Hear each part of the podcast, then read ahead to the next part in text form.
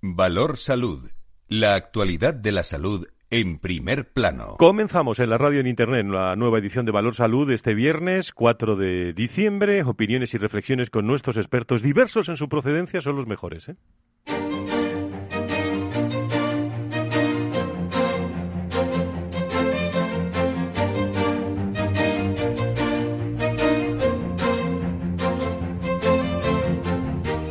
Valor Salud es un espacio de actualidad de la salud con todos sus protagonistas, personas y empresas. Con Francisco García Cabello. Con todos ustedes, todos los viernes, hablando de salud y sanidad en este primer viernes de diciembre, todos estamos pensando igual, ¿no? Eh, estas navidades no van a ser eh, lo mismo. Estamos a menos de, de un mes y miramos con otro horizonte la llegada de la Navidad el final, el fin de año y también los, los Reyes. En definitiva, las, eh, las fiestas. Acabamos de conocer nuevas restricciones que enseguida les recordamos. Eh, prácticamente España perimetrada, eh, con la excepción de Canarias, las Islas Baleares y, Extremadura. Las comidas y cenas de Navidad podrán reunir hasta 10 personas, entre las que se incluyen familiares y, y, allegados. bueno, el término allegados ya saben ustedes que si consultamos en el diccionario hablan de amistad, de trato, de, confianza. El ministro ya tiene otro concepto de, allegados que, les va... Eh, bueno, algunos eh, hemos tenido que intentar definir esa palabra allegados eh, y sobre todo el Ministerio también la ha tenido que matizar. De momento, el Consejo Interterritorial de Salud sobre esas medidas sanitarias contra el coronavirus ha dejado claro que los niños se contarán como el resto de los comensales y han formulado también la, recomendación de que quienes compartan mesa sean miembros de un grupo de convivencia, como les digo, de, allegados en un entorno sentimental, según el ministro. Más medidas. 23 de diciembre al 6 de enero no se podrán mover los ciudadanos de una comunidad autónoma a otra esta mañana hemos conocido restricciones que vamos a recordar enseguida. Se amplían a la una y media de la madrugada el toque de queda para regresar a casa en Nochebuena y en Nochevieja y recomendaciones de limitar tanto la movilidad como los contactos. Precisamente lo decía el ministro apelando a la responsabilidad. La excepción de por las fechas específicas de Navidad, eh, que se añade es la de los casos de ir a visitar o pasar un, a celebrar eh, un día de fiesta navideña con el familiar. Pero entre el 23 de diciembre y el 6 de enero no nos podemos mover de nuestra comunidad autónoma.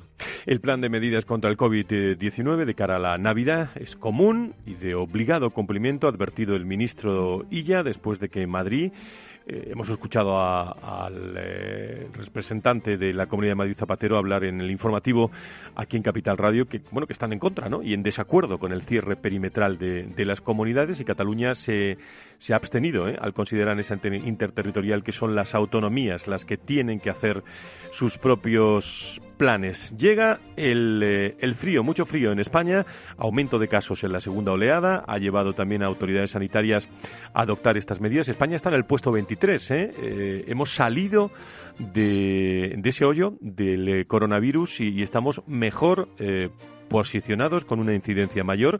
Fíjese otros países como, echando un vistazo internacional, Italia eh, supera los, eh, los mil muertos en los últimos datos. Eh, en los ecos de la acción de gracias en, en, en Estados Unidos casi 3.000 y el Ministerio de Sanidad informó en las últimas horas de 10.127 nuevos contagios en nuestro país, eh, dato que rompe tendencia marcada también por los dos últimos días en los que la cifra de casos diarios no superaba los 10.000. Y mientras el Hospital Enfermera Isabel Zendal de Madrid, Hospital de Pandemias, que la presidenta de, la Comunidad de Madrid, Isabel Díaz Ayuso, aseguraba que va a asombrar al, al mundo.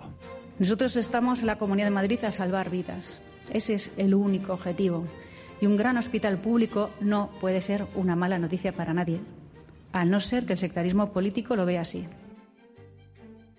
El plan del Gobierno de la Comunidad de Madrid es que el hospital construido en tres meses y diez días eh, en Valdepeña, cercano al aeropuerto Adolfo Suárez, Madrid-Barajas, y con un coste cercano a los 100 millones de euros, cuente con 1.008 camas de hospitalización y 48 de, de, de UCI. La Comunidad de Madrid responde que la incorporación de los profesionales se realizará de forma progresiva. Y vamos a hablar de vacunas también. Eh, Pfizer y Moderna, que han pedido autorizar sus vacunas en Europa y Estados Unidos. Eh, las candidatas anti-COVID podrían recibir la aprobación antes de final de año. Pfizer tiene la reunión marcada para el próximo 29 de diciembre y Moderna antes del 12 de enero, aunque parece cada vez más cercana la meta de la inmunidad a través de, la vacunación. Se abre también el debate a estas horas sobre quién deberá eh, vacunarse. Hemos conocido, Tatiana Márquez, buenos días, ¿cómo estás? Bienvenida. Muy buenos Hemos conocido datos de última hora sobre también restricciones, ¿no lo cuentas? Así es, Madrid eh, queda cerrada entre el 4 y el 14 de diciembre, País Vasco hasta el 10, Comunidad Valenciana y Murcia hasta el 9 y Ceuta mantiene restricciones para viajes a la península y Marruecos hasta el 8 de diciembre. Pues con toda esta información eh, y con los sonidos que nos esperan, vamos a abrir eh, la tertulia de, este Valor Salud del día de hoy con muchos invitados, muchos médicos que nos están acompañando con agradecimiento especial a todas las personas que nos han llamado, que nos han dicho y nos han transmitido pues su alegría también por esa antena de oro eh, y también felicitamos a ASPE, a la patronal de la sanidad por esa antena también que han recibido de la Federación de Asociaciones de Radio y Televisión de España. Enseguida muchos más datos aquí en Valor Salud.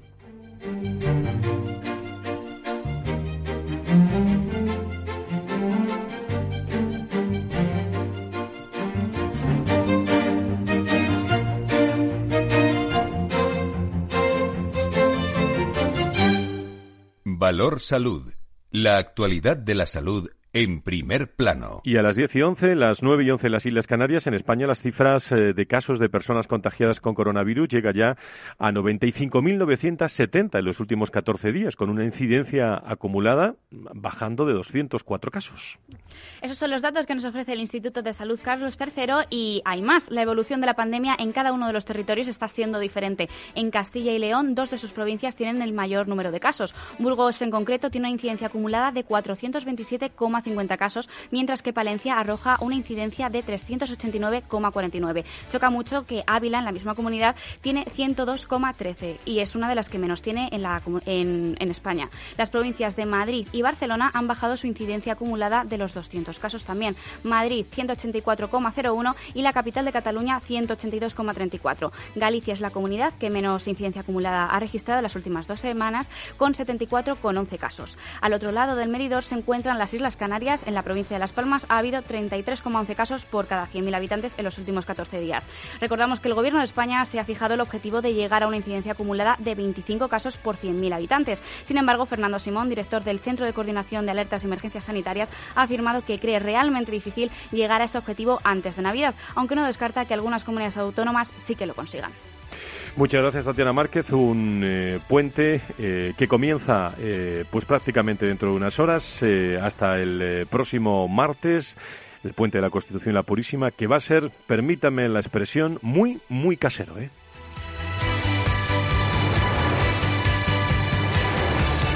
Valor Salud es un espacio de actualidad de la salud con todos sus protagonistas, personas y empresas con Francisco García Cabello. Abrimos tertulia ya de Foro de Valor eh, Salud con Fernando Mugarza, director de Desarrollo Corporativo y Comunicación de la Fundación IDIS. Doctor Mugarza, muy buenos días, bienvenido. Muy buenos días, Fran y oyentes. Un placer, como siempre. Muchísimas gracias por estar con nosotros. Carlos Ruz, presidente de la Patronal de la Sanidad Privada en España. Don Carlos, muy buenos días, bienvenido. Hola, ¿qué tal? Muy buenos días a todos, Fran. Bueno, y enhorabuena ¿eh? por, por esa antena de oro también. ¿eh? Eh, muchísimas gracias, La verdad es que ha sido una, una, gran sorpresa y, además eh, encantados eh, como patronal, porque entiendo que, que es, es un valor pues haber defendido, ¿no? haber comunicado cuál ha sido el papel de la, de la privada en, eh, en esta pandemia y, ponerlo en valor. ¿no? Bueno, Fernando, Carlos, eh, ¿cómo visionáis este, este puente largo de tanta información sanitaria, Fernando? Porque acabamos de conocer datos de, de restricciones prácticamente España perimetrada, menos Canarias, Extremadura y, y Mallorca. Eh, estamos, parece que cruzando un umbral importante para bueno cumplir todos con las medidas y que podamos disfrutar los próximos meses, ¿no? Sí, así es. Bueno, eh, la, verdad es que lo primero que tenemos que resaltar es la disminución en la, en la prevalencia y en la incidencia de casos, ¿no? Eh, de contagios, me refiero en nuestro país, que eso es importante, no solamente de contagios, sino también de, de pacientes en unidades de cuidados intensivos, hospitalizaciones, en fin, eh, ese doblegar la curva, ¿no? Que parece que se está consiguiendo. Por otro lado, pues efectivamente vienen cuatro días de, de puente, de vacación, y lógicamente pues tenemos que extremar las precauciones, ¿no? Desde el punto de vista de lo que venimos diciendo siempre, mascarilla, distancia, higiene y, mucha responsabilidad personal, ¿no? A la hora de las reuniones o de juntarnos eh, o ese tipo de actos sociales, ¿no? y, por otro lado, pues también incidir en una cuestión y es que eh, sigue estando la incertidumbre muchas veces motivada por eh, Fran y eso tú eh, y yo lo, también lo sabemos muy bien, ¿no? Que es el tema de la comunicación, ¿no? Probablemente la comunicación pues debería de ser pues mucho más eh, no sé mucho más eh, puntual concreta eh, dirigida a la población que todos la entendiésemos perfectamente y que no se generasen esas lagunas y esas incertidumbres que se están generando también en este caso no yo creo que el tema de la comunicación el tema de la coordinación yo creo que son fundamentales y yo creo que deberíamos de hacernoslo mirar e incidir especialmente eh, en este caso nuestros políticos, en este aspecto que es tan importante. Carlos, los recursos de, la sanidad privada, ¿cómo están eh, respecto a, acelerar la campaña de vacunación del COVID-19? ¿Cuál es vuestra visión? Bien, pues yo, creo que hay, hay, hay, Fran, cuatro aspectos que son importantes. Uno, ayer manteníamos reunión con, los territorios y veíamos que estábamos en una situación de afectación pues bastante similar a la que había en la segunda quincena de, de septiembre, lo que en cualquier caso es, es, una, es una buena noticia. ¿no? Eh, después yo creo que también es importante ver que las medidas que se están tomando ahora yo creo que tienen muy en cuenta las fechas que se aproximan la Navidad eh, y la situación ahora mismo es buena. Si se sigue manteniendo esta situación, pues posiblemente en Navidad, con todas las medidas, por supuesto, que ha dicho Fernando, eh, pues podemos tener unas Navidades donde al menos podamos volver a, reunirnos las, familias. ¿no? En el tema de la vacunación, Fran, nosotros hemos puesto todos nuestros recursos a disposición. Habitualmente participamos junto con la con, los sistemas de salud autonómicos en las campañas de vacunación y queremos seguir haciéndolo, con una peculiaridad, ¿no? que en este caso va a ser la Administración la que va a controlar las vacunas, cosa que nos parece muy razonable, pero que también creo que todos los recursos disponibles pues deben de estar al servicio de, esta campaña de vacunación, que va a ser tremendamente importante y en un momento donde también hay una carga pues fuerte en la atención primaria, ¿no? en el ámbito público. Y lo que ha dicho Fernando, yo creo que es muy importante, ¿no? No nos relajemos, yo creo que hay que seguir manteniendo las medidas de, protección sin que nos vengan impuestas por parte de la Administración, que va a ser fundamental para aquello que todos queremos y en Navidad también habrá que estar muy muy concienciados de este aspecto. Eh, Fernando, eh, mm, estáis potenciando eh, Conectados, un estudio que, que pretende conectar al farmacéutico del hospital con el paciente ante los nuevos retos de, sanidad. Cuéntanos. Sí, así es. Es un estudio que hemos lanzado desde el Instituto ProPatients en colaboración con la Universidad de Alicante, la Universidad Miguel Hernández y, por supuesto, contando con, grandes expertos, ¿no? Desde el punto de vista de la farmacia hospitalaria. Una función clave, fundamental en el entorno asistencial y además que tiene una visión triple porque atiende tanto a pacientes hospitalizados como a pacientes externos y pacientes ambulatorios. En definitiva, lo que queremos es poner en valor esa función, queremos eh, también conocer cuáles son los cometidos y responsabilidades y todo la relación entre el farmacéutico de, hospital y el paciente, que como siempre pues es clave de cara pues al pronóstico, resultado y recuperación de la salud. Eh, por cierto, que estáis eh, prácticamente a menos de dos horas ¿no? del, eh, del, comienzo de la séptima convocatoria de la acreditación QH, del acto que, tenéis, que me imagino que será con un alto componente semipresencial y, y podrán conectarse todos los que quieran. ¿no? vamos a recordarlo, Fernando. Sí, así es. a partir de las 12 celebramos desde la Fundación IDIS la séptima convocatoria de entrega de acreditaciones QH, de la acreditación Quality Healthcare y en este caso pues eh, a 19 instituciones sanitarias, centros asistenciales, eh, recalco tanto públicos como privados, que bueno pues que en esta ocasión eh, se reconoce también como en las anteriores ediciones el esfuerzo que están haciendo en la senda de la calidad. Ya sabemos que es un esfuerzo muy grande, especialmente además en una época y un momento pues tan difícil y tan complicado como este que estamos viviendo de pandemia, ¿no? Por lo tanto es un es un momento también de satisfacción enorme de alegría y de felicitación también a todas las instituciones, no solamente que, reciben la acreditación, sino a todas las que se han presentado, que han sido, que han sido bastantes. Casi 92 solicitudes, tengo entendido, ¿no, Fernando? Sí, así es, 92 solicitudes como digo, de, entorno público y privado, quiero decir hospitales públicos, hospitales privados, mutuas, y al final, pues para que veamos también pues que la consecución de la acreditación QH pues no es, no es sencillo de conseguir, requiere mucho esfuerzo, porque al fin y al cabo es un constructo que, que contempla pues las eh, certificaciones más relevantes de calidad que existen en este momento, de excelencia de servicio y también de, responsabilidad social. Por lo tanto, ya digo que es un esfuerzo muy grande y desde aquí me gustaría felicitar a todos los equipos que han hecho posible y que hacen posible que la calidad en nuestros hospitales y en nuestro país asistencial lógicamente pues vaya cada día más a más. Me imagino que se podrá seguir ese acto eh, a través de, las redes sociales y incluso en virtual, en directo, ¿no, Fernando? Sí, así es. Eh, lo retransmitimos en, en, remoto para que todo aquel que quiera conectarse pues pueda, hacerlo, porque al fin y al cabo, pues claro, no es como las otras ediciones, ¿no? Que pudimos hacerlo presencial con la entrega de las placas, con la entrega de los certificados. En este caso, bueno, pues la pandemia nos obliga a hacerlo de esta forma, ¿no? Al fin y al cabo, pues bueno, hemos aprendido a que el mundo digital también puede contribuir a mejorar nuestra funcionalidad y nuestra y nuestra y nuestros resultados y por lo tanto pues tenemos que acudir al mundo digital para esta entrega. Carlos, eh, ¿me decís algo eh, en la recta final de, esta primera parte de la tertulia sobre el nuevo hospital en Madrid, el Hospital Enfermera Isabel Zendán de, Madrid, que, se inauguraba, bueno, con eh, declaraciones, las hemos escuchado aquí de la presidenta y, y con, con cierta polémica también? Pues mire, Fran, decirte que me parece que es una magnífica iniciativa también decirte que nos hubiera gustado estar presente en la, inauguración, eh, que, creo que también hubiera sido interesante, pues tuviera algún representante del ámbito del ámbito privado. Y después ahora tenemos eh, una serie de, dudas sobre el uso que se le quiere dar al centro, porque si es un centro que tiene como función principal atender a aquellos pacientes COVID que pues que no se pueden atender eh, por capacidad de los hospitales, pues por supuesto es, es algo necesario y ya vimos la, necesidad en los, meses de marzo y, y abril. y creo que es y es mejor ser precavidos, eh, pero, no, no, no se acaba de definir de una forma clara cuál es la función exacta que va a tener el hospital y creo que sí sería importante pues, pues esto, pues que, se clarificara, que se fuera transparente en esa medida. ¿no? Fernando, ¿algo sobre este hospital? Sí, totalmente de acuerdo con las palabras de, Carlos. Yo creo que es una iniciativa, desde la Fundación INIS la valoramos muy positivamente, la, iniciativa de la construcción de este, de este hospital monográfico para el tema de pandemias y por otro lado pues también es verdad que bueno pues que nos hubiese gustado también estar presentes no un momento pues tan importante. Eh, sí que es cierto que por contribuir algo más con mis palabras efectivamente eh, vivimos tiempos en que hay nuevas formas de enfermar.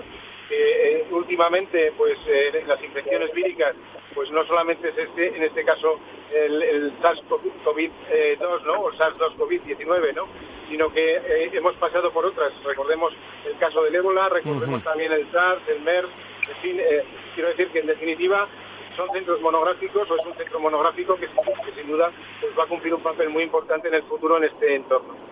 Pues eh, Fernando Mugarza, desde, desde Lidis, buena jornada Cuacha a partir de las 12 y, buen fin de semana. Tendremos tiempo para desearos feliz Navidad, que, que todavía nos queda. ¿eh? Así es, oye, eh, felicitaros a los dos también. no quiero dejar de pasar la oportunidad ¿no? de, felicitaros por esa antena de oro. ¿eh?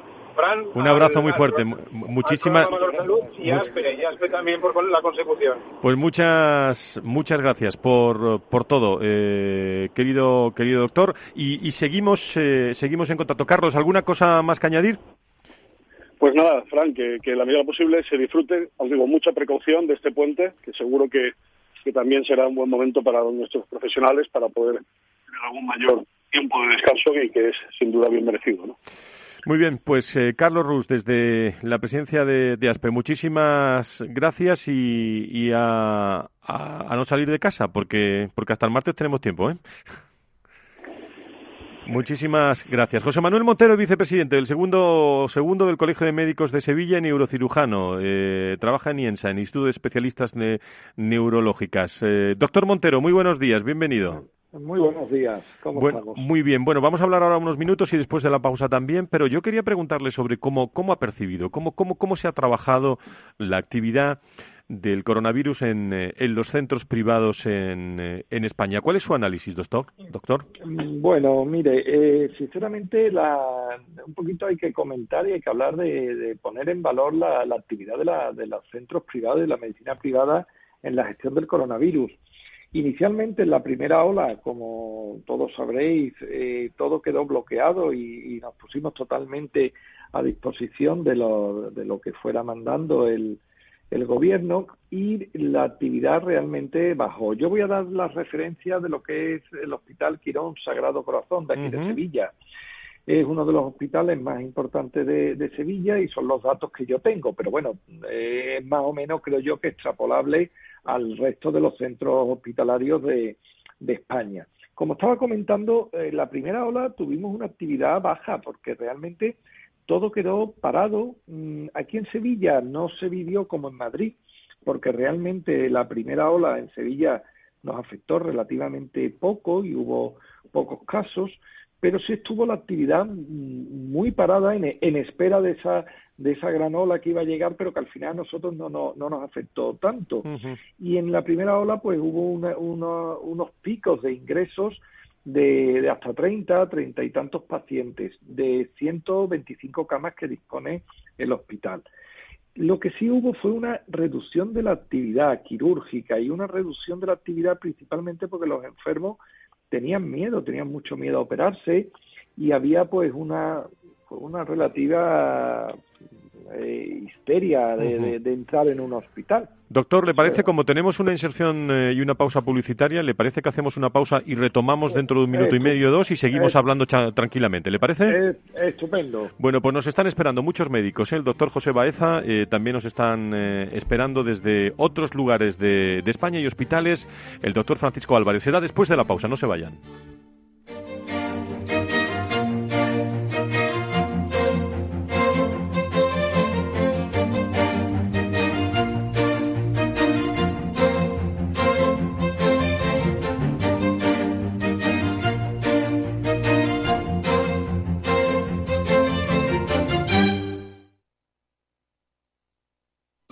Mi primo, un jersey. Para mi hermano, una corbata. Y para mi madre, otra colonia. En Renta 4 Banco queremos ser más originales. Y este Cyber Monday te regalamos 10 acciones de Renta 4 al realizar una aportación. Entra en r4.com o en nuestras oficinas y consigue tus acciones antes del 6 de diciembre. Renta 4 Banco, tu banco especialista en inversión.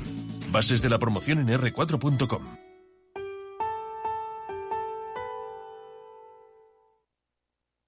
Si tus prospectos comerciales te resultan perfectos desconocidos, ahora puedes conseguir toda la información necesaria para que tus decisiones no impliquen riesgos para tu empresa. Informes la empresa líder en información comercial, financiera, sectorial y de marketing, con acceso online a más de 350 millones de empresas en todo el mundo. Infórmate en el 902 176 076. Informa.es. Business by Data. Tu radio en Madrid 105.7. Capital Radio. Memorízalo en tu coche. Somos Mazapanes Barroso. En nuestra empresa elaboramos productos con ingredientes seleccionados siguiendo una tradición artesana transmitida de generación en generación desde hace más de un siglo. Te llevamos el auténtico mazapán artesano de Toledo a tu casa. Nos esperan fechas muy especiales en las que no puede faltar en tu mesa. Compra tus dulces favoritos en nuestra tienda online www.mazapanesbarroso.com o llamando al teléfono 92 535 3149. Disfruta del auténtico mazapán con Mazapanes Barroso, maestros artesanos con tradición y calidad desde 1890. Nos gusta que las personas tengan opinión propia. Quienes aquí hablan también expresan su propia opinión. No representan la opinión de Capital Radio.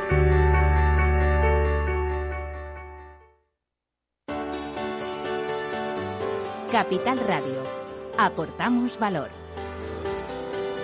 Soy autónomo. ¿Tengo que pagar la cotización aunque no ingrese? Sí. Tienes que seguir pagando tus cotizaciones con independencia de tus ganancias, excepto si te das de baja como autónomo en la seguridad social.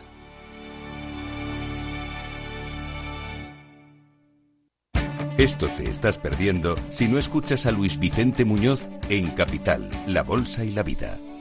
¿Por qué está caro? ¿no? ¿Qué es lo que, que acaban entendiendo? Pues está caro porque no hay ninguna alternativa de inversión. ¿no? Lo que los americanos llaman con el palabra, este el acrónimo de, de TINA, ¿no? There is no alternative. Fernando Aguado, director de inversiones de Fonditel. No te confundas. Capital, la bolsa y la vida con Luis Vicente Muñoz, el original. Para personas inquietas, Capital Radio.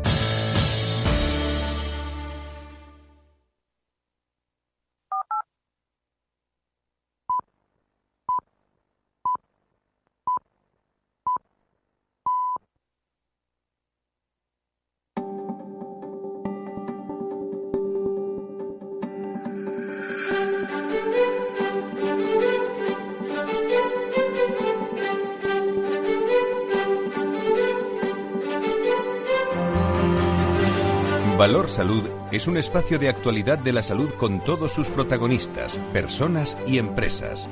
Con Francisco García Cabello. Estamos a las puertas del eh, puente de la Purísima, de la Constitución. Estamos pensando en, eh, eh, en, qué hacer en circunstancias normales, pero ante este COVID-19 y esta pandemia parece que lo tenemos claro. España prácticamente perimetrada, con excepción de Canarias, Extremadura, eh, Mallorca. Hemos dado esta mañana a primera hora también datos de, de hasta cuándo estaremos eh, con esos eh, perímetros pues puestos en marcha por comunidades autónomas. Comidas y cenas de Navidad podrán reunir hasta las 10 personas. hemos escuchado las medidas del, gobierno y la definición también de gobiernos de allegados y eh, la visión eh, en contra también de la Comunidad de, Madrid. El eh, representante Zapatero, que lo hemos escuchado en el informativo, decía esto hace unos minutos. Respecto al cierre perimetral entre el 23 de diciembre y 6 de enero de todas las comunidades autónomas, ya saben que la postura de Madrid es contraria a su puesta en marcha. Con una tendencia a la baja prevista para las próximas semanas en Madrid y con un nivel de incidencia actual, el impacto por restringir la movilidad perimetral de la región va a ser mínimo. Por tanto, no nos parece que esté justificado, más aún cuando se concede la salvedad de viajar para encuentros con familiares y allegados, un concepto muy amplio que va a impedir este control. Es la opinión de la Comunidad de, Madrid y, como digo, eh, España prácticamente en este puente, pues todos me parece a mí que vamos a tener que disfrutar de, del hogar, de la casa. ¿no? Estábamos hablando con el doctor Montero, el vicepresidente segundo del Colegio de Médicos de Sevilla y neurocirujano. Doctor, eh, bueno, por, por, preguntarle también, ahora seguimos con los datos, ¿eh? pero, pero España perimetrada, me imagino que ahí donde está usted en Andalucía, pues, eh, pues también con datos eh, que, que, van increciendo en las, en las últimas horas, pero con mucha precaución, ¿no? Sí, sí, más o menos se está viviendo con tranquilidad. Realmente hemos tenido en Andalucía en esta segunda ola, ha estado la ha sufrido bastante más que la primera, como he comentado anteriormente, pero ya las cifras han ido bajando en los últimos días y, hombre, se espera que, vuelvan a subir. Eso es una, una realidad. Esperemos que con el con el comportamiento de la gente pues se, intente frenar un poco, pero hay que asumir, hay que asumir que va a haber otra vez una subida. me, estaba, sí, me estaba dando usted datos, eh, doctor, de, de la actividad del coronavirus en, eh, en, en, los centros privados y cómo se han llevado a cabo, ¿no? Sí, he estado comentando datos del, del, Hospital Quirón Sagrado Corazón. Eso es. Y, y como, he, como he comentado, pues bueno, es un hospital que en la primera ola tuvimos una actividad bastante baja de lo que es una actividad ordinaria porque la gente no, no reglada, porque la gente no, no quería, únicamente además había prohibido únicamente la cirugía urgente, la cirugía tumoral y, tuvimos una actividad baja. En esta segunda ola, eh, que en Sevilla, como he comentado, ha sido más importante que la primera ola, eh, curiosamente se ha llegado incluso a 40, 40 y tantos pacientes de 125 camas, pues 40 y tantas camas ocupadas por coronavirus, es casi más de un tercio del hospital y sin embargo se ha mantenido la actividad quirúrgica y la actividad reglada totalmente estable porque además se ha visto un fenómeno que ya no sé si otros compañeros lo han comentado, el hecho de confinar y de parar la sanidad de forma absoluta eso conlleva traer después problemas, problemas en mi ámbito, por ejemplo, pues temas de tumores, tumores que no se habían puesto de manifiesto porque el enfermo no había acudido al médico, o problemas de columna, porque el, mero hecho de estar confinado hace que, los problemas de columna cervical o columna lumbar aumenten. Y nosotros hemos vivido un, un aumento de la actividad después, posteriormente a la, al, primer confinamiento. En este segundo confinamiento, como he explicado, pues bueno, los, hospitales privados han tenido que, aumentar su actividad, en concreto las camas de UCI la han duplicado, porque como sabéis, esto es una enfermedad que, cuando entra el enfermo en UCI, pues es muy prolongada la estancia en UCI, con lo que bloquea las UCI, ¿no? Es uno de los grandes de los grandes problemas. Pero hombre, poner en valor el esfuerzo que hace la medicina privada, que muchas veces se, centra todo el conocimiento de, de la sanidad en España sobre la sanidad pública, pero la, sanidad privada que llega incluso en, algunas comunidades a más del 30% de, de asistencia en, en, la patología general, pues ha tenido que hacer un esfuerzo tremendo en, en esta en esta pandemia. Eh, para que también sirva un poquito de referencia, se han hecho hasta 500 PCR diarias en, en Quirón Sagrado Corazón. Es un número muy, muy elevado, porque eso además requiere una crear una infraestructura, unos circuitos nuevos. Y, la verdad es que creo que, que han trabajado, quitando que yo soy externo a, a Quirón Sagrado Corazón, que opero allí y, y trabajo allí, pero soy externo, pero hay que reconocer que han hecho un esfuerzo y, y, que se han tratado muchísimos enfermos y con unos resultados, bueno, pues equiparables a cualquier otro otro centro del, mundo, sinceramente. Eh, dígame una cosa, eh, última cuestión por mi parte. Estamos analizando el, el COVID en, eh, hospitales privados. El, bueno, se habla de hemos descendido de puestos a nivel mundial. Estábamos en el 30, ahora el 23. En incidencias estamos bajando. ¿Qué, ¿Qué, me dice de presión hospitalaria, doctor? La presión hospitalaria también ha bajado. Yo esto es muy variable, ¿eh? como ya sabéis, eh, cambia de, una región a otra, pero de forma tremenda y por, por el tiempo temporalmente también. Madrid estuvo en la primera ola, ola fatal y nosotros en Sevilla estamos bien y ahora Sevilla pues ha estado más saturado, ¿eh? en tanto el Virgen de Rocío, el Hospital Macarena, ya digo. Eh, ahora mismo vamos claramente hacia abajo, claramente hacia abajo y la, la, ocupación hospitalaria ha mejorado de forma sustancial. Pero yo insisto y creo que todo el mundo es consciente de ello, que en enero o febrero va a haber otro repunte. Eh, hay, que, hay que entenderlo, hay que asumirlo y ya esperemos que, que si se empieza de verdad a distribuir la, la vacunación de forma global, pues esto haga que se controle un poco la, la pandemia, pero realmente se asume que va a haber una subida. Ahora mismo estamos en claro descenso, descenso en todos los, hospitales. Muy bien, eh, doctor Montero, eh, neurocirujano, vicepresidente segundo del Colegio de Médicos, gracias por cuidar eh, mucho a mis paisanos de ahí de Andalucía. ¿eh? Muchísimas gracias. ¿eh? pues, pues, un abrazo muy fuerte. Nos vamos de, Andalucía, de Sevilla. Estamos eh, también analizando en hospitales de, toda España y cómo se está viviendo este COVID-19 en distintas regiones. Nos vamos a un centro público concertado. hablamos con todos, con la doctora Martínez, Antonia Martínez, que es directora médico del Hospital Virgen de Alcázar, de, de Lorca en concreto. doctora Martínez, muy buenos días. Bienvenida. Hola, buenos días. Muchísimas, muchísimas gracias. Bueno, un hospital que se fundó, doctora, en 1972, comenzó prestando servicio a Lorca y su comarca con 44 camas, atravesando a lo, a, lo largo de toda su andadura ampliaciones y reformas eh, sucesivas. Bueno, la situación vivida en Murcia durante la pandemia, que, que, me interesa mucho, que además fue uno de los centros que, que lo vivió exitosamente, ¿no, doctora? Y de primera mano. Mira, contarte un poco que como en todos los hospitales a nivel nacional, eh, en cada uno hemos tenido nuestra situación particular. Aquí en Murcia, como ya sabéis, en la primera ola, pues mm, nuestra región eh, no fue de las más azotadas. Sin embargo, en esta segunda ola, pues nos ha pillado que sorprendentemente hemos estado bastante, bastante mm, afectados por, por la pandemia.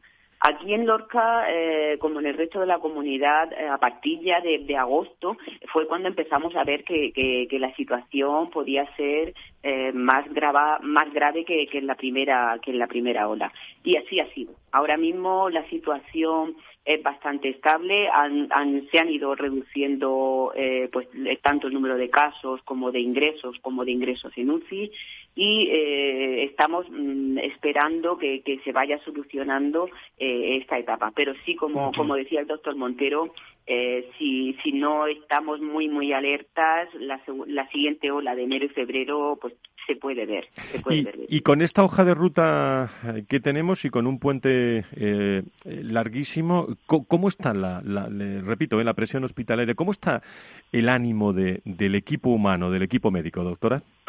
Mira, te, te cuento. Eh, yo creo que, que en esta segunda ola, que es lo que tenemos más reciente, hemos tenido pues unos altos y bajos enormes, ¿me entiendes? Porque mm, anímicamente la presión asistencial, yo también soy vocal de, de esta zona de la comarca, vocal, vocal, del Colegio de Médicos de esta comarca de Lorca, y, y bueno, por ejemplo, hemos estado observando que en toda la región, y yo creo que a nivel nacional, la presión en atención primaria ha sido psicológicamente y de, y de presión asistencial, eh, de demanda por parte de los usuarios bastante importante. Y los profesionales mm, llega un momento en que, en que empiezan a tener ese agotamiento porque mm, se ve que esto continúa, continúa, continúa y que de aquí al verano no se espera que baje la guardia y que no podemos bajar la guardia. Las restricciones, me imagino, doctora, que ayudan, ¿no? Eh, ¿O cuál es su visión? Yo creo que sí. Yo creo que, la, que, que el hecho de que, de que haya este cierre perimetral de, de las localidades,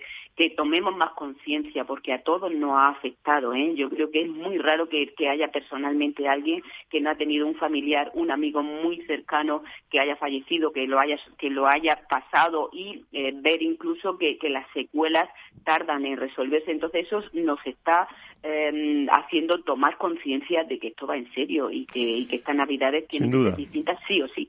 Doctora Martínez, le, le mando un abrazo y un, y un, abrazo muy fuerte a todo el equipo médico del Hospital Virgen de Alcázar de Lorca. Muchas gracias a todos por vosotros. Pues un abrazo muy fuerte a todos. Eh, nos vamos a, eh, a, otro estudio porque el Hospital Universitario Humberto I, adscrito a la Universidad de la Sapienza de Roma, Está llevando a cabo un estudio para evaluar los beneficios de la administración sistemática de, oxígeno y ozono contra la COVID-19 en pacientes graves que necesitan eh, soporte de, oxígeno. Estamos hablando de la ozonoterapia. Doctor José Baeza es presidente de la Sociedad Española de Ozonoterapia y vicepresidente de la Federación Mundial de Ozonoterapia. Eh, doctor Baeza, muy buenos días, bienvenido.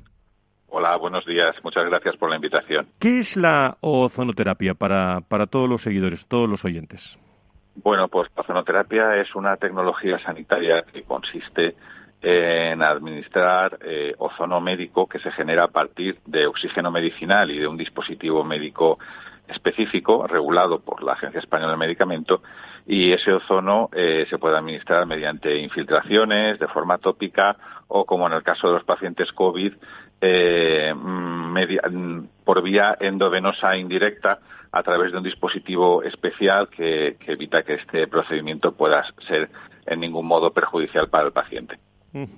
¿Es la ozonoterapia, eh, para que lo conozcamos todos, accesible? Esa es la palabra que quería utilizar.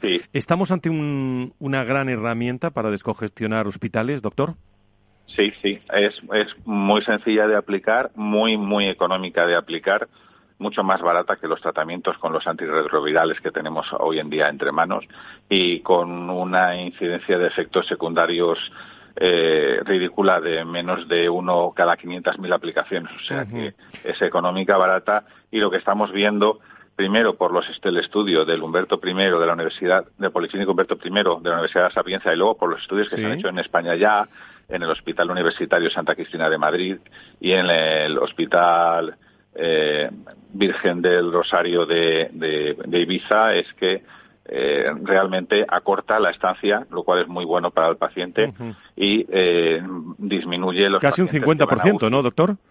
Sí, sí. los estudios que tenemos ya con cifras sobre estancias nos hablan de una reducción aproximadamente del 50% y esto por, es muy bueno para los pacientes porque estar en el hospital no le hace gracia a nadie y desde luego muy bueno también para los propios hospitales porque eh, tienen más rotación de camas y por tanto pues con los recursos que tenemos se podría asistir con más tranquilidad a toda la población. Se reduce también lo, que conocemos como la intubación también en, eh, casi dos tercios, ¿no? Sí, sí, al mejorarse las necesidades de oxígeno son menos los pacientes que pasan a intubación y por tanto las UCI se desaturan, es decir que son buenas noticias porque, eh, como estaba comentando antes, se benefician los pacientes y se beneficia también el sistema sanitario. Y eh, parece que ninguna de las personas pues tratadas con ozono ha, reportado, por último, ningún tipo de toxicidad, ¿no? Ni, ni, efecto secundario. No, de ningún tipo. Muy bien, doctor Baeza, ya sabemos algo más sobre la ozonoterapia. Muchísimas gracias por acudir a nuestro programa. ¿eh? De nada, buenos días. Eh, la hoja de ruta, Tatiana, de las, de las vacunas, ¿cómo estamos? Hablaba yo al principio de, de Pfizer y, Moderna. ¿Cuáles son los datos? Pues mira, en el ranking, en el top 5 tenemos primero a Moderna, a Pfizer y BioNTech, a Oxford, a Sinovac y a Sinopharm. La Moderna de Estados Unidos, eh, también tenemos de Reino Unido y de, y de China. La biotecnológica Moderna ha presentado este lunes la solicitud de emergencia al gobierno estadounidense, a la FDA y a la Unión Europea para producir su remedio contra la COVID-19. La empresa calcula que la FDA analizará su autorización el 17 de diciembre, así que las primeras inyecciones se prevén en Estados Unidos para el próximo día 21.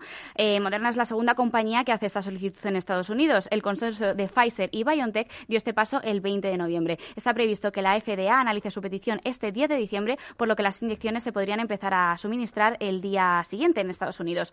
Por otro lado, la Agencia Europea de Medicamentos, la EMA, prevé autorizar la comercialización en la Unión Europea de la vacuna de Pfizer y BioNTech el próximo 29 de diciembre y la de Moderna el 12 de enero, si lo avalan los últimos datos aportados por los respectivos estudios clínicos. Recordamos además las palabras del ministro de Sanidad Salvador Illa la semana pasada que garantizaba la seguridad una vez aprobada su comercialización. Las vacunas que van a recibir autorización por parte de la Agencia Europea de Medicamentos van a gozar con todos los requisitos de seguridad y eficacia. Si una vacuna no recibe o no tiene garantías suficientes de seguridad y eficacia, no va a recibir autorización para ser administrada en la Unión Europea. Además, la Agencia Reguladora de Medicamentos y Productos Sanitarios del Reino Unido ha aprobado el uso de la vacuna contra la COVID de Pfizer y BioNTech, convirtiéndose en el primer país del mundo occidental que inicia la vacunación contra la COVID-19. China y Rusia han emprendido procesos similares.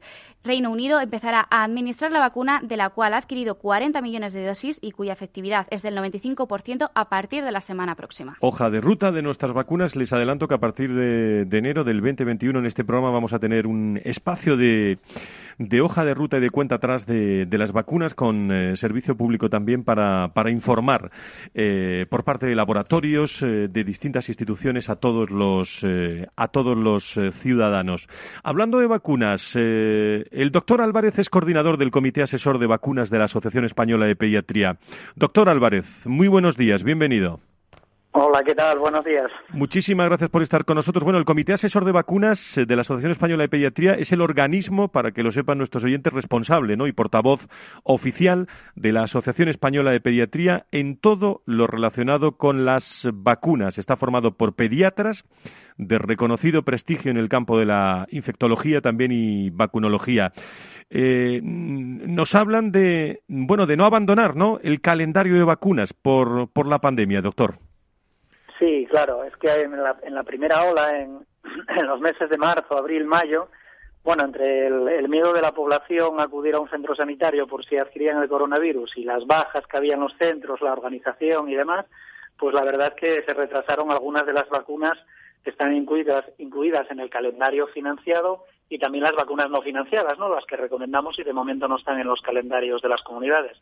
Pero bueno, durante el verano se ha trabajado duro y yo creo que ahora al menos por datos indirectos que tenemos de la Comunidad de Madrid, parece que eh, esas vacunas que se habían retrasado ya están recuperadas y ahora no hay ningún problema en llamar por teléfono al centro de salud, concertar una cita con el pediatra y la enfermera de pediatría para poner las vacunas que corresponden por edad a, los niños, ¿no? Y ahora mismo este problema no lo tenemos. Estamos totalmente preparados para poder hacer esa vacunación en un sitio limpio, sin ningún tipo de problema.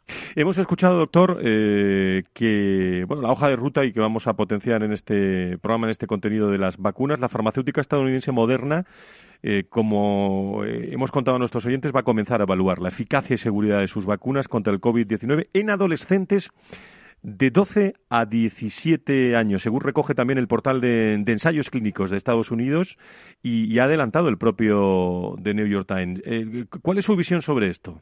Digo, sobre todo pensando en la eficacia. Claro, o sea, hasta ahora los, ensayos clínicos había, habían tenido lugar en personas, en todas las vacunas, en personas a partir de 16, 18 años, ¿no? Hasta, hasta el final de la vida. Eh, lógicamente, una vez que se ha demostrado la eficacia de estas vacunas, empiezan también los ensayos clínicos con otras edades, como puede ser precisamente lo que ha anunciado Moderna a partir de los 12 años, también Pfizer ha iniciado esos estudios y luego posteriormente pues iniciarán los estudios en los niños más pequeñitos, ¿no? Eh, ¿Por qué? Pues porque hay que comprobar que es igual de eficaz, que las dosis son las mismas o hay que poner otro tipo de dosis. Entonces todo eso hay que investigarlo. Pues por eso los niños no van a ser prioritarios ahora mismo para vacunar eh, contra este coronavirus. Hay dos posturas, eh, expertos que consideran en vacunar primero a la población de mayor riesgo y otros que, bueno, que opinan que es mejor vacunar primero a los grupos de mayor actividad social como, los jóvenes. Eh, bueno, sobre todo, eh, estamos hablando también de, realidad en los plazos de la estrategia de vacunación, doctor. Vamos a ver, eh, hay dos diferencias. Para poder vacunar a un grupo o a otro, la vacuna tiene que prevenir o la infección, en el caso de que prevenga la infección, es decir, que pueda acabar con el virus en la garganta, donde anida, ¿no? Pues entonces lo ideal sería vacunar a las personas de más exposición, es decir, a los adolescentes, adultos jóvenes, ¿no? que son los que transmiten la enfermedad al resto. Si eso no está demostrado y de momento no está demostrado, y lo que sí está demostrado es que puede prevenir la enfermedad grave, pues entonces tendremos que empezar por los grupos de riesgo más vulnerables. En este caso, obviamente, las residencias eh, mayores, los cuidadores sociosanitarios, los sanitarios que están en contacto con, con el virus y posteriormente, pues oye, todos los, las personas que consiguen mantener el país, como son las, la policía, los bomberos, etcétera, y luego ya el resto de la población. Eh, por supuesto, los grupos de riesgo también, ¿no? que son semejantes a los de la gripe, también habría que vacunarlos. Entonces, depende de que la vacuna prevenga la infección o prevenga la enfermedad. Si previene la enfermedad, grupos de riesgo. Si previene la infección, pues eh, sería interesante vacunar a la población mediana, ¿no? Para que evitará el contagio a la población de riesgo. Como de momento lo que está demostrado es que viene la enfermedad, pues yo creo que lo lógico es vacunar a los grupos de riesgo, empezando por la residencia. Pues doctor Álvarez, tengo muchísimas preguntas más, pero no nos da tiempo. Le vamos a tener que llamar otro día, ¿eh? eh bueno, pues no hay ningún problema cuando queráis. Siempre que sea para hablar de vacunas, Muy bien. que se publicite y que la gente tenga confianza. Cuando tengan que vacunarse, que estén tranquilos. Eso es. Una vacuna no sale al mercado, como bien dijo el ministro, si no es eficaz y segura, porque si no, no la autorizarían las agencias reguladoras. Aquí no influye ni la política ni ningún otro término, influye lo, científico. Así que tranquilidad porque el día que tengamos que vacunarnos, yo soy el primero que me voy a vacunar en cuanto me deje. Muy bien, doctor Álvarez, coordinador del Comité Asesor de Vacunas de la Asociación Española de Pediatría. Seguiremos hablando. Muchísimas gracias por estar con nosotros. Gracias a vosotros. Pues vamos a la tertulia, o a la mini tertulia, con Burgueño y con eh, Nacho Nieto, que están ya con nosotros.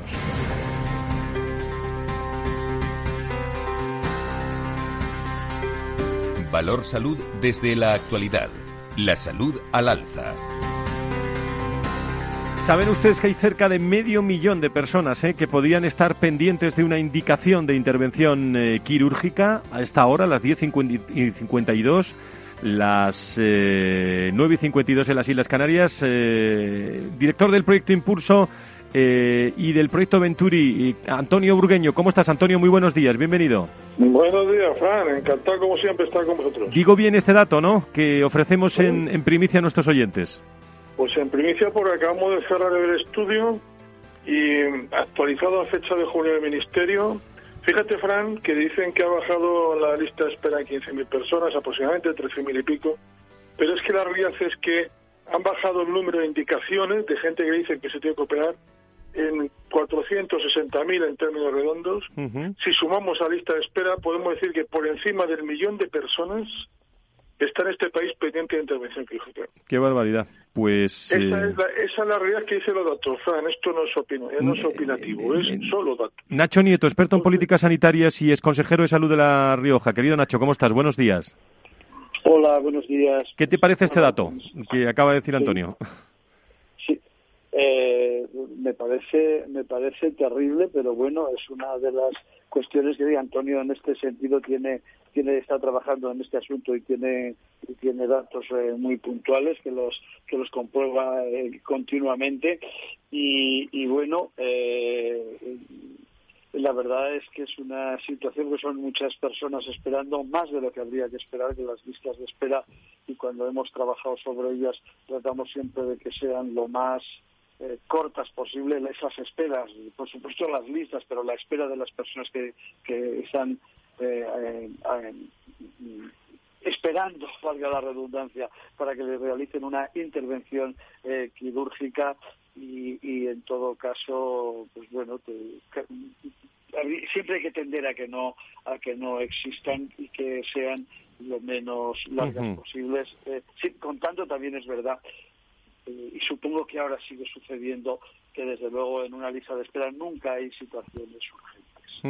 Hemos conocido eh, restricciones, eh, algunas comunidades ultiman esas medidas, prácticamente España está perimetrada menos las, las islas y, y, Extremadura. Me imagino que un puente de la Constitución y la Purísima muy de casa, ¿no, Antonio? ¿Y Nacho? ¿Nacho y Antonio? Sí, no está mal, ¿no? Eh, es decir, que no pasa nada. Quiero decir que, que a todos nos gusta movernos, estar con la familia, salir, entrar, pero vamos a ser objetivos. Aquí lo más importante es salvar la vida y salvar la tranquilidad. Y vamos por un camino magnífico en este país, con, con heterogeneidades, pero todo el mundo a la baja. Y, bueno, pues, eh, pues yo creo que ahora mismo tenemos que priorizar eh, el salvar esta situación que está siendo cada vez más positiva y muy esperanzadora, ¿no? Yo creo que, que tenemos que ser conscientes de ellos, ¿no? Nacho.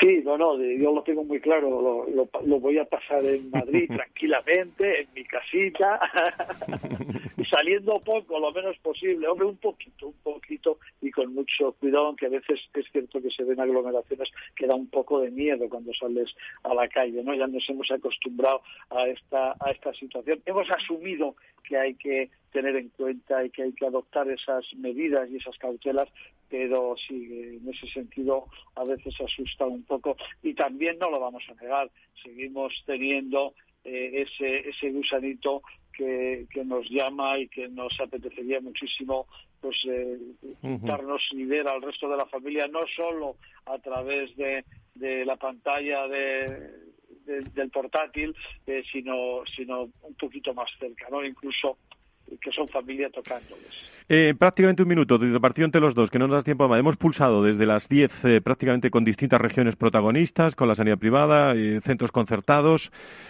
bueno, parece que vivimos momentos cruciales, ¿no? De, lo que salga de aquí a las fiestas, digo de, precaución que tengamos, pues podamos tener, podríamos tener unos resultados más o menos positivos. De momento hemos pasado la posición 23 en todo el mundo.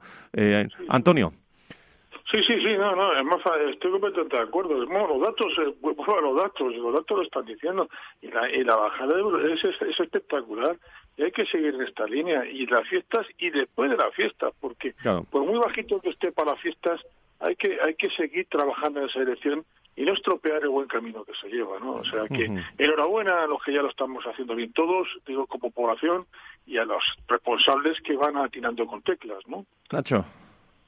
Sí, no, las cosas están yendo bien. Eh, al, final no sabemos muy muy bien eh, por qué, cuál es lo que lo más importante o lo menos, pero están funcionando están funcionando bien, pero también yo creo que tenemos que ir adaptándolas a las circunstancias de cada momento. Y esto de que cuando alguien eh, también haciéndolo de otra manera le están yendo las cosas bien, el cambiar o el hacer las normas o el imponerlas en términos absolutos porque porque sí, pues tampoco posiblemente sea demasiado bueno para tener convencido a todo el mundo de qué es lo que hay que hacer y que hay que cumplir normas que no nos gustan mucho a veces. Pues eh, eh, claro, conciso y concreto. Muchísimas gracias a los dos. Eh, feliz puente, que lo paséis muy bien, seis buenos, ¿eh?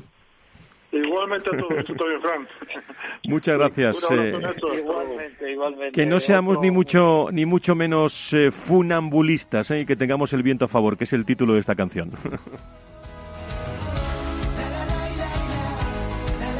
Con ella acabamos, gracias a Félix Franco, a Beatriz Morales, a Tatiana Márquez, a todo el equipo de asesores también de este programa.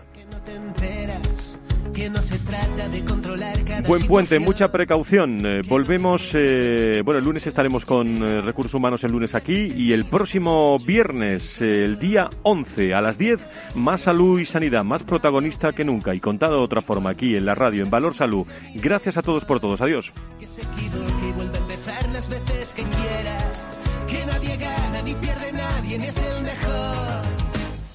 Noches de farra, canciones de amor, labios que besan despacio, sueño dorado y el viento a favor, vida para ir devorando.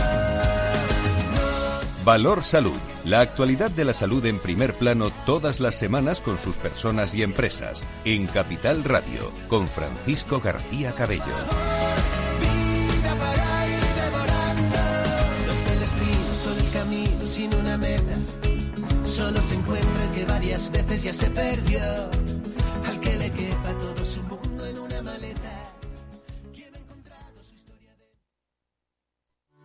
A la hora de invertir, la diferencia entre la convicción y la palabrería está en el grado de compromiso que eres capaz de asumir. El nuestro es este. En Finanbest solo ganamos si tú ganas primero.